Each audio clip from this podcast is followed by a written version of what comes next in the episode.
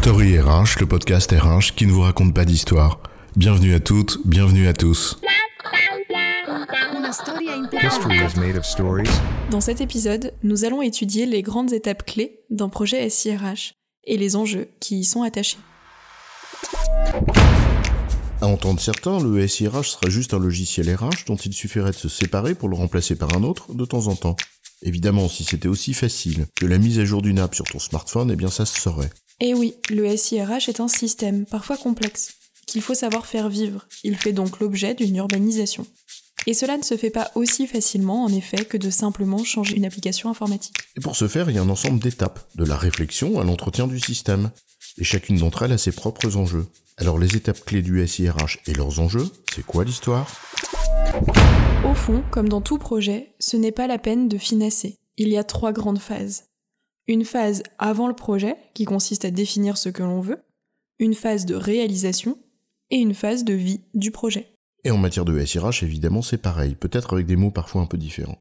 Mais commençons par le début, la phase de définition de ce que l'on veut faire. Et le début, c'est quoi? La politique RH.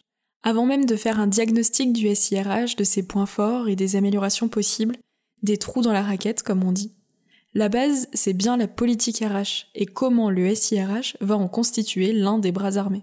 Et cette phase qui consiste à exprimer le rôle que le SIRH doit jouer pour rendre cette politique RH possible est clé, car un SIRH en tant que système a une architecture dont les propriétés peuvent, ou pas, porter les exigences de la politique RH. Il faut donc ici traduire les invariants de la politique RH, c'est-à-dire ce qui n'est pas négociable, en propriétés attendues du SIRH. Là, l'enjeu est double. D'abord un enjeu de maïotique, car l'expression de ces enjeux politiques et leur traduction en propriété de système est parfois difficile à formaliser, quand il y a une politique claire, ce qui n'est pas toujours le cas. Et ensuite, parce qu'il y a les enjeux cachés, qui peuvent relever, par exemple, des jeux de pouvoir et des susceptibilités internes, et qu'il n'est pas facile de les lire. Un exercice à la croisée des chemins entre le conseil RH et le conseil SIRH qui est d'autant plus difficile que peu d'acteurs allient cette double culture avec suffisamment de recul politique et d'expérience pour discerner ce qui relève des invariants, donc essentiels, de ce qui l'est moins. L'étape d'après, toujours dans la phase de définition de ce que l'on veut, c'est celle du diagnostic de la situation SIRH actuelle. Et pour cela, on procède de deux manières. D'abord une analyse processus par processus, et une analyse plus globale de l'ensemble, en utilisant le plus souvent des méthodes aussi classiques qu'un SWOT par exemple, ou des grilles de cotation multicritérielles. Et là, comme souvent, l'enjeu n'est pas dans la méthode et encore moins de se réfugier derrière l'illusion de la rationalité des tableaux de chiffres. Au fond, l'enjeu est double.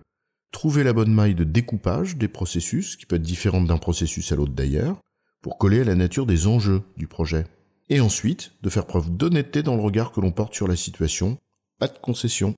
C'est vrai qu'on peut parfois être jugé parti, parce qu'on n'ose pas avouer qu'on s'est trompé et qu'on préfère édulcorer telle ou telle faiblesse d'un système qu'on a choisi, ou pour des raisons politicardes internes, etc. Bref, comme souvent, la lucidité du diagnostic, donc la pertinence de la lecture du problème, est souvent clé. Une fois qu'on a identifié les problèmes à résoudre et qu'on a su établir un ordre de priorité raisonnable au regard des enjeux politiques et de ses invariants, il convient alors de décider de ce que l'on vise, à savoir une architecture cible avec des applicatifs identifiés.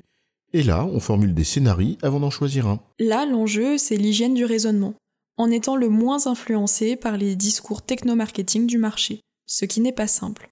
Mais avec rigueur logique et intellectuelle, on en arrive à la cible à viser, qui se matérialise dans un schéma directeur qu'il va falloir ensuite mettre en œuvre. Et c'est l'objet de la phase suivante, au travers de projets dont la première étape est cahier des charges, appel d'offres. Inutile d'entrer dans le détail pour savoir ce que c'est, mais arrêtons-nous un instant sur les enjeux. Le premier, c'est un cahier des charges compréhensible pour ceux à qui on l'adresse. Tu veux dire que l'enjeu, ce n'est pas de détailler où on doit cliquer et quel genre de fenêtre ça ouvre, et s'il faut un scroll vertical ou pas, mais bien de faire comprendre la substantifique moelle de ce que tu veux faire. Eh bien oui. Et d'avoir une stratégie d'appel d'offres réaliste au regard du marché. C'est pas la peine de définir un mouton à cinq pattes pour t'apercevoir ensuite que personne n'y répond. Ce n'est d'ailleurs pas idiot, si on peut sur un plan formel, de regarder le marché avant, parce qu'il est peut-être source d'idées auxquelles on n'aurait pas pensé, comme de faire aussi un appel d'offres ciblé sur quelques éditeurs identifiés pour pas perdre de temps.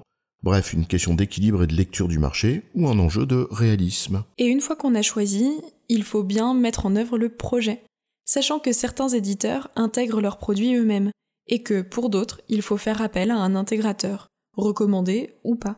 Ce qui peut en soi modifier les logiques d'appel d'offres d'ailleurs. Et là, l'enjeu, c'est un enjeu de pragmatisme et de rigueur. Combien de fois sous-estime-t-on, par exemple, la complexité des reprises de données, la complexité des interfaces? Ou combien de fois est-on trop ambitieux sur les délais, oubliant la charge que représente une recette fonctionnelle ou tout bêtement les vacances, ou la pénurie de compétences sur le marché qui fragilise les prestataires, tous, auprès de qui il ne suffit pas de se décharger de ce risque? Bref, un jour, tout est là, et ça marche. Encore faut-il faire vivre le projet dans le temps. Et c'est la troisième phase.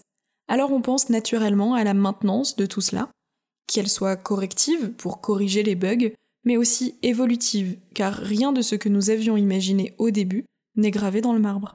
Et diable, que cela peut coûter cher dans le temps quand on a oublié qu'un château c'est sympa, mais il faut avoir les moyens de l'entretenir. Bref, anticiper avant ce que cela peut coûter après.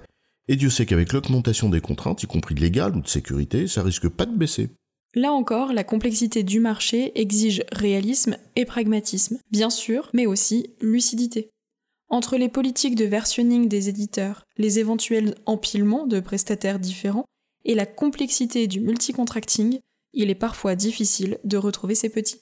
En résumé, il y a trois phases pour un projet SIRH. 1 définir une architecture cible pour répondre à la fois aux enjeux de la politique RH et aux défauts du SIRH actuel.